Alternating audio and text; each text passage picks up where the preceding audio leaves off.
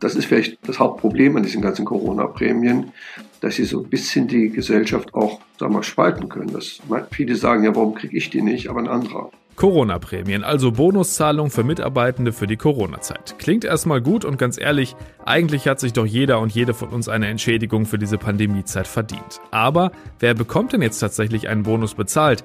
Wie hoch sind die und wie fair ist das am Ende? Sprechen wir jetzt drüber hier im Aufwacher. Rheinische Post Aufwacher. News aus NRW und dem Rest der Welt. Mit Benjamin Meyer am Dienstag, den 18. Januar 2022. Hallo zusammen. Wenn ihr über Spotify hört und uns den Dienstag noch ein bisschen schöner machen wollt, dann gebt uns gerne eine Bewertung. In der Spotify-App kann man nämlich mittlerweile Podcasts mit eins bis fünf Sternen bewerten. Und wir freuen uns natürlich, wenn euch gefällt, was wir hier machen und man das dann auch sehen kann. Und wir starten den Aufwacher jetzt mit den Meldungen aus der Landeshauptstadt. Die gibt's von Antenne Düsseldorf. Schönen guten Morgen, ich bin Oliver Bent und das hier sind unsere Themen. Gastronomen hier in Düsseldorf sollen auch in diesem Jahr wieder Tische und Stühle auf Parkplätzen vor ihrem Lokal aufstellen dürfen. Allerdings soll das Ganze nicht mehr kostenlos sein. Dann bittet der Fahrradclub ADFC alle Radfahrer in Düsseldorf um Mithilfe, denn gesucht werden Orte, an denen Container das Radfahren behindern. Und am Verwaltungsgericht sind die Demos gegen Corona-Thema. Da geht es um die Frage, ob die Stadt künftig möglicherweise solche Demonstrationen von Gegnern der Corona-Maßnahmen in Düsseldorf untersagen darf. Die Kneipen, Cafés und Restaurants in unserer Stadt dürfen auch in diesem Jahr wieder Tische und Stühle auf Parkplätze stellen. Schon in den vergangenen beiden Jahren hat die Stadt den Gastronomiebetrieben Ausnahmegenehmigungen erteilt. Die wird es auch in diesem Jahr wieder geben. Das kündigt die Verwaltung in einem Schreiben an die Politik an. Allerdings sollen die Wirte Gebühren zahlen. DEHOGA-Sprecher Thorsten Hellwig findet das nicht gut. Weil wir uns weiterhin in der Corona-Pandemie mit massiven Umsatzverlusten bewegen. Wir hoffen also darauf, dass die Stadt ein Einsehen hat und auf Gebührenerhebungen verzichtet zumindest solange diese Corona-Pandemie oder Endemie weiter herrscht und Auswirkungen auf äh, das gastronomische Leben auch in Düsseldorf hat. Laut der Stadt nutzen über 200 Gastronomiebetriebe zurzeit Parkplätze vor der Tür für Außenterrassen. Bisher habe es dazu auch kaum Beschwerden gegeben. Zum Ende der Terrassensaison im Oktober soll entschieden werden, ob das Konzept dauerhaft erlaubt wird. Der Fahrradclub ADFC bittet alle Radfahrer in Düsseldorf um Mithilfe. Gesucht werden Orte, an denen Container das Radfahren behindern. Diese Stellen sollen verschwinden, damit man mit dem Fahrrad sicherer durch unsere Stadt kommt. Antenne Düsseldorf-Reporter Dennis Grollmann kennt die Details. Es sind beispielsweise oft Glascontainer, die für Engpässe bei Radfahrern sorgen, weil sie ungünstig aufgestellt sind. Hier liegen dann auch oft noch Scherben auf dem Boden verteilt. Das haben laut ADFC viele, die mit dem Fahrrad unterwegs sind, kritisiert. Der Fahrradclub bittet uns jetzt ganz konkret, solche engen Stellen zu melden. Man will sich mit diesen Infos dann mit dem zuständigen Umweltamt zusammenschließen und nach besseren Standorten suchen. Den Kontakt zum ADFC haben wir für euch verlinkt auf unserer Homepage antennedüsseldorf.de unter den Nachrichten. Darf die Stadt künftig möglicherweise Demonstrationen von Gegnern der Corona-Maßnahmen in Düsseldorf untersagen? Diese Frage wird Anfang Februar am Verwaltungsgericht thematisiert. OB Keller hatte zuletzt Anfang des Monats versucht, eine solche Demo in der Innenstadt durch Auflagen zu stoppen. Marc Pesch hat Einzelheiten. Eine Standkundgebung ohne Demonstrationszug wollte Keller vor rund zehn Tagen erlauben. Das Verwaltungsgericht hatte damals allerdings im Eilverfahren den Organisatoren der Demo Recht gegeben. Nun wollen die Richter im Klageverfahren sorgfältiger an die Sache rangehen und prüfen, wie künftig bei hohen Inzidenzzahlen in Düsseldorf mit solchen Demos umgegangen werden soll. Am 3. Februar soll die Klage am Verwaltungsgericht verhandelt werden. Die Demo stand unter dem Motto Freie Impfentscheidung, kein ungeimpfter Mensch ist illegal. Das waren die Nachrichten aus Düsseldorf. Mehr gibt's immer um halb bei uns in den Lokalnachrichten oder natürlich auf unserer Seite antennedüsseldorf.de. Vielen Dank. Und damit sind wir bei unserem Top-Thema heute. Stundenlang Masken tragen, Schutzanzüge oder durch monatelanges Homeoffice kaum mehr Austausch mit den Kollegen.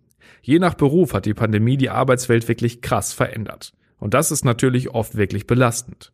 Deshalb haben viele Unternehmen in Deutschland und NRW einen Bonus für die Angestellten geplant oder sogar schon ausgezahlt. Mein Kollege Reinhard Kowalewski aus der Wirtschaftsredaktion hat dazu recherchiert und nachgefragt, wo es Bonuszahlungen gibt und wie hoch die sind. Hallo Reinhard. Ja, einen schönen guten Tag. Du hast ja mit einigen Unternehmen über Sonderzahlungen für die Angestellten gesprochen. Erklär nochmal, was steckt denn hinter diesen Bonuszahlungen? Naja, also das fing ja an mit dem Gesundheitswesen. Da haben ja praktisch 2020 fast alle eine Prämie bekommen, die auch indirekt von der Bundesregierung bezahlt wurde. Und dann hat der Staat ja grundsätzlich gesagt, dass ich glaube 1500 Euro steuerfrei und abgabenfrei gezahlt werden können. Da haben ein paar angefangen in 2020 und jetzt ziehen immer mehr nach. Ich denke, es ist dann auch der Druck der Gewerkschaften und der Betriebsräte und der Mitarbeiter allgemein zu sagen, wir haben viel Ärger, wir tragen Masken, wir äh, müssen Abstand halten, es gibt keine Kantinen mehr zum Teil, kann es da nicht ein kleines Zuckerli geben für uns. Und für die Unternehmen ist es natürlich insofern auch attraktiv, weil angenommen, du kriegst 1000 Euro Prämie, dann ist das für dich als Arbeitnehmer schön, weil du kriegst die 1000 Euro bar auf die Hand. Also nicht, du zahlst keine Steuern, du zahlst auch keine Arbeitslosenversicherung, keine Rentenversicherung und keine Krankenversicherung auf diesen Betrag. Aber für die Firma ist das auch schön, weil die muss, die muss ja sonst ihren Anteil an den Sozialversicherungen zahlen.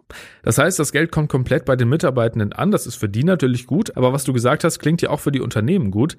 Machen bei den Boni denn auch die ganz großen Konzerne mit? Ich denke jetzt so an die Größenordnung Henkel oder Bayer. Es sind schon viele. Also E.ON, 1000 Euro.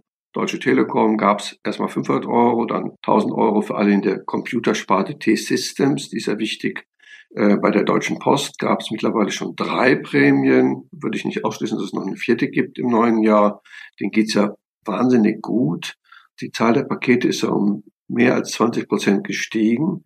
Die haben aber nicht 20 Prozent mehr Paketzusteller. Also die haben schon viel zu ackern. Äh, insofern macht die Post am Ende auch ein gutes Geschäft damit, wenn sie ein bisschen Prämie gibt, aber der Umsatz deutlich mehr steigt. Ähm, also das muss man einfach immer da fairerweise etwas skurril ist die Metro. Die schreiben mir, sie würden ganz viele Prämien zahlen, mehrere pro Kopf. Und dann frage ich, ja, wie hoch sind die denn? Ja, die Zahl wollen sie nicht nennen, weil sie börsennotiert wären. Das klingt ja so, als ob sie so hohe Prämien zahlen, dass dann die Aktie zusammenbricht. Also ich vermute ja eher, es ist nicht ganz so doll und ihnen ist das möglicherweise eher peinlich oder sie wollen keinen internen Streit. Warum kriegt die Abteilung mehr als die andere? Also ähm, geben sie nicht zu, was sie zahlen. Also die anderen Unternehmen haben praktisch alle konkrete Zahlen gesagt, was sie zahlen. Du hast jetzt zum Beispiel die Post, die Telekom und die Metro erwähnt, aber es gibt ja bestimmt auch nicht überall Sonderzahlungen, oder? Nein, also am meisten fällt auf, dass die großen Chemiekonzerne da nicht mitmachen, also Henkel, Evonik und Bayer. Ich glaube, das hat den Grund, das sind zum einen sind das Unternehmen, die alle ein sehr hohes Lohngehaltsniveau haben. Also 60, 70.000 Euro verdienen da sehr viele Leute. Das andere ist, ich glaube, das hat so ein bisschen sowas wie politische Gründe. Also Henkel ist quasi, Henkel ist ja hier der große Chemiekonzern aus Düsseldorf, auch mit Persil. Die sind stolz drauf. Sie haben auch keine Kurzarbeit im Unternehmen. Die sind, ich glaube, die sind stolz darauf, dass sie sich nicht vom Staat helfen lassen wollen. Das ist für die Belegschaft ein bisschen blöd, weil 1000 Euro netto sind schöner als wenn man das Geld versteuern muss. Andererseits muss man sagen, dass diese Unternehmen fast alle Gewinnbeteiligung sowieso zahlen, aber die müssen eben versteuert werden. Insofern hat die Beleg, der Belegschaft wäre es vielleicht natürlich recht, wenn sie auch eine Corona-Prämie bekämen, aber der Vorstand hat eben anders entschieden. Das heißt, die meisten Unternehmen zahlen einmalige Boni von meistens 500 bis 1000 Euro. Manche machen das auch jährlich. Da kommen ja schon ziemlich große Summen zusammen, wenn das wirklich alle Mitarbeitenden kriegen. Und du hast es schon gesagt, für die ist das Geld dann auch steuerfrei. Was ist denn die Motivation für die Unternehmen, solche Prämie zu zahlen? Geht es da nur in Anführungszeichen um ein Zeichen der Wertschätzung? Also die Unternehmen haben intern Druck. Die Belegschaft hört eben von über Bekannte, ach, da gab es einen Bonus bei der Firma und der ist steuerfrei. Das wäre doch schön, wenn wir den auch kriegen. Ich glaube, das ist der Hauptgrund, warum jetzt zur Jahreswende, so wie bei Abelio, bei der Firma, die jetzt untergeht in NRW, da gab es nochmal eine Prämie von 800 Euro für alle. Bei der Bahn gibt's im neuen Jahr eine Prämie. Beim Land NRW gibt's interessanterweise eine Prämie, 1300 Euro im März, ähm, für alle Lehrer, für alle Polizeibeamten. Ich denke, es ist einfach der Druck intern. Die Leute sind relativ gefrustet durch diese Corona-Phase. Und da ist das so ein kleiner Ausgleich, dass die Leute mal steuerfrei eine Zahlung kriegen. Der Vorteil aus Sicht der Arbeitgeber ist natürlich gleichzeitig, das ist keine dauerhafte Zusage. Also Sie können jetzt einmal das Geld zahlen, sagen wir 500 Euro oder 1000 Euro, aber Sie sind nicht verpflichtet, im neuen Jahr das wieder zu zahlen. Was ist denn deine Einschätzung dazu? Sind die Boni, die viele Unternehmen zahlen, angemessen oder müsste man eigentlich individueller draufschauen, wer wie stark durch die Pandemie in seinem Job belastet wurde? Wenn ich ehrlich bin, finde ich es an sich okay, so wie es läuft. Aber Natürlich kann man drüber nachdenken. Eklatanter Fall ist das Land NRW. 1300 Euro für jeden. Ich halte es für, bei Polizeibeamten für absolut angemessen. Das ist schon sehr, sehr anstrengend, da laufend mit Maske durch die Gegend zu laufen. Also die haben einen sehr anstrengenden Beruf, die verdienen sowieso nicht sehr viel.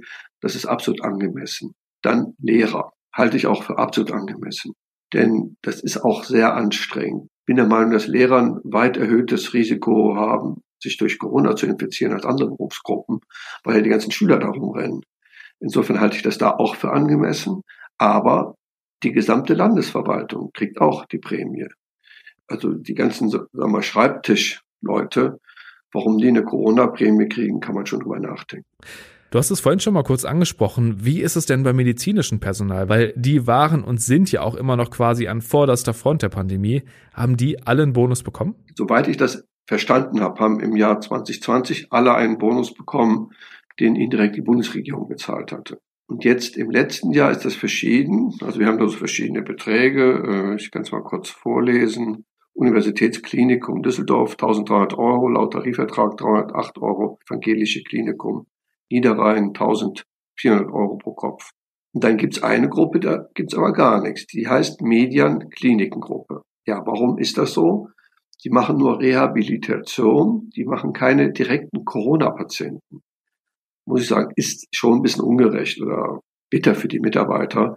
Natürlich haben die auch mehr Arbeit wegen Corona. Die müssen Abstand halten, die müssen Masken tragen.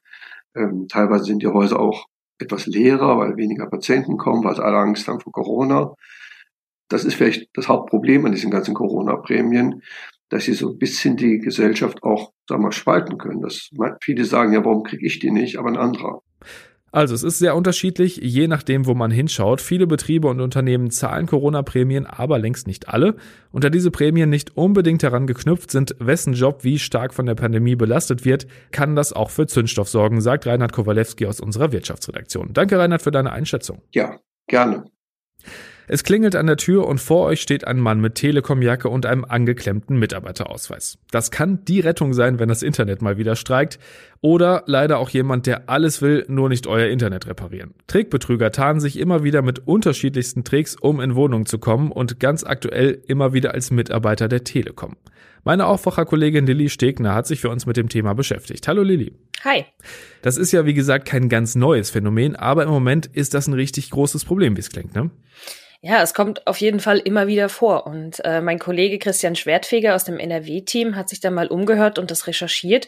Und gerade aktuell ist das im Rheinland und im Ruhrgebiet hier eine sehr verbreitete Masche, dass sich Menschen Zugang zu Häusern verschaffen wollen.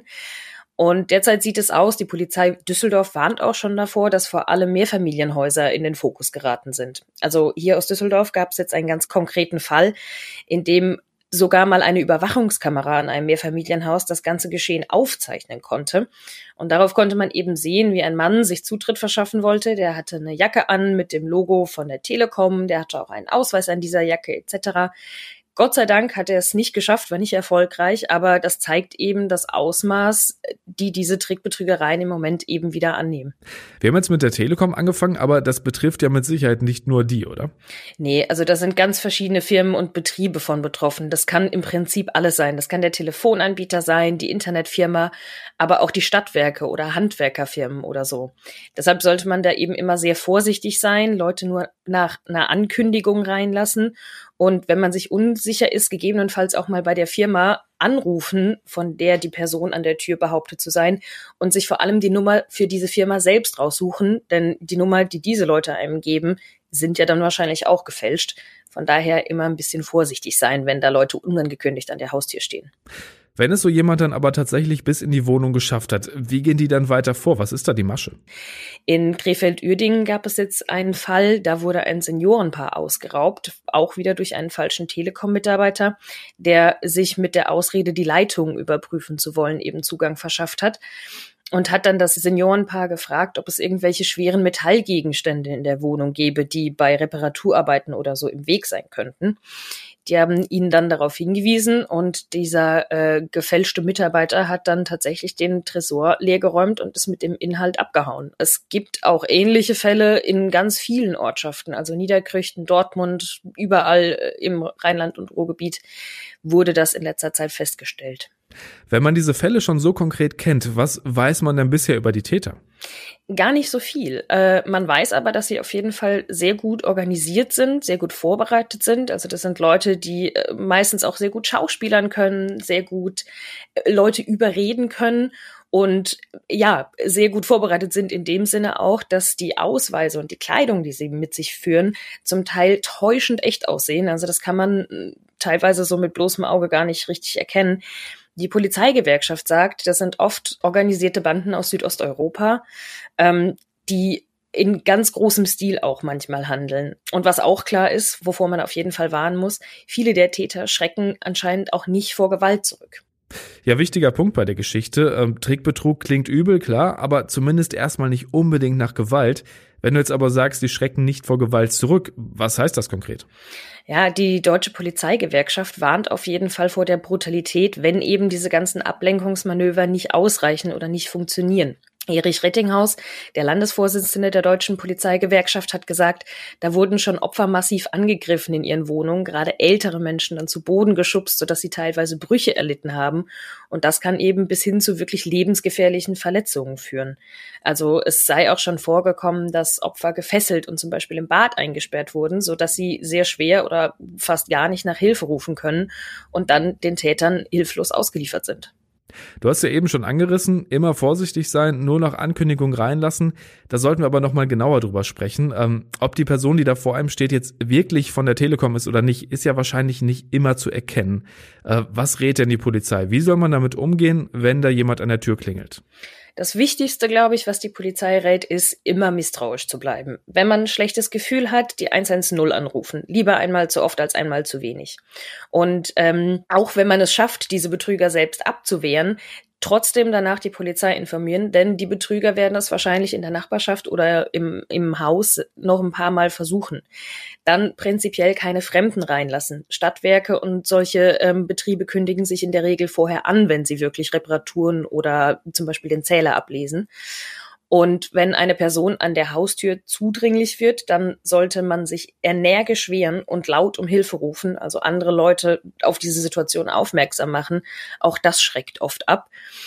Die Polizei hat auch auf einer Beratungsseite diese Infos nochmal zusammengefasst. Da kann man sich nochmal informieren, was es denn konkret zu tun gibt, wenn man in so eine Situation gerät oder geraten ist. Den Link dazu und zu unserem Artikel über das Thema auf RP Online findet ihr bei uns in den Show Notes. Vielen Dank für die Infos, Lili. Gerne. Und dann schauen wir noch, was im Moment sonst noch wichtig ist. NRW-Ministerpräsident Hendrik Wüst von der CDU wird nach einem Besuch im Windpark Issum im Netz teils hart kritisiert. Wüst war nach Issum gekommen, um dort eine neue Windkrafttechnik einzuweihen. Auf einem Foto, das bei dem Besuch entstanden ist, sind er und acht andere Personen, darunter der Issumer Bürgermeister, dicht an dicht und ohne Maske zu sehen. Auf der Facebook-Seite der RP kritisierten das mehrere User teils scharf. Auf Anfrage der Redaktion hieß es aus der Staatskanzlei, der Termin habe unter 2G-Plus-Bedingungen stattgefunden, alle Teilnehmenden seien geimpft oder genesen und zusätzlich geboostert gewesen und hätten einen aktuellen negativen Test vorgelegt. Wüst habe nur für die Fotos seine Maske abgenommen, alles sei unter Einhaltung der Corona-Regeln passiert. Vor dem Kölner Arbeitsgericht könnte heute ein auf den ersten Blick ziemlich schräger Prozess zu Ende gehen. Das Kölner Erzbistum hatte einer Justiziarin gekündigt, weil diese zu Beginn der Corona-Pandemie einen Bürostuhl mit nach Hause genommen hatte. Die Juristin hat gegen die Kündigung geklagt, ihr Anwalt bezeichnete das Ganze als den absurdesten Kündigungsgrund, den er in seiner Laufbahn je gehört habe. Es handele sich um einen speziellen rückenschonenden Bürostuhl, den seine Mandantin mit ins Homeoffice genommen habe. Der Anwalt des Erzbistums bezeichnete die Aktion in den Verhandlungen als illegal. Neben der Kündigung geht es außerdem um 50.000 Euro Schmerzensgeld. Heute könnte ein Urteil fallen. Und beim Fußball wird's heute aus NRW-Sicht sehr spannend. Am Abend gibt's die ersten Achtelfinalpartien im DFB-Pokal. Köln spielt gegen den Hamburger SV, Dortmund muss zum Zweitligaspitzenreiter St. Pauli und Bochum spielt zu Hause gegen Mainz. Morgen dann noch Gladbach bei Hannover 96. Und zum Schluss natürlich der Blick aufs Wetter. Das startet heute mit vielen Wolken und teilweise auch Nebel. Im Laufe des Tages klart es aber auch immer mal wieder auf und es bleibt größtenteils trocken bei 4 bis 8 Grad. In der Nacht kann es in höheren Lagen dann wieder glatt werden. Morgen bei 2 bis 5 Grad wieder etwas Regen und vor allem im Bergland auch leichter Schneefall. Und das war der Aufwacher am Dienstag, den 18. Januar 2022. Kommt gut durch den Tag und danke fürs Zuhören. Bis dann. Mehr Nachrichten aus NRW gibt's jederzeit auf RP Online. rp-online.de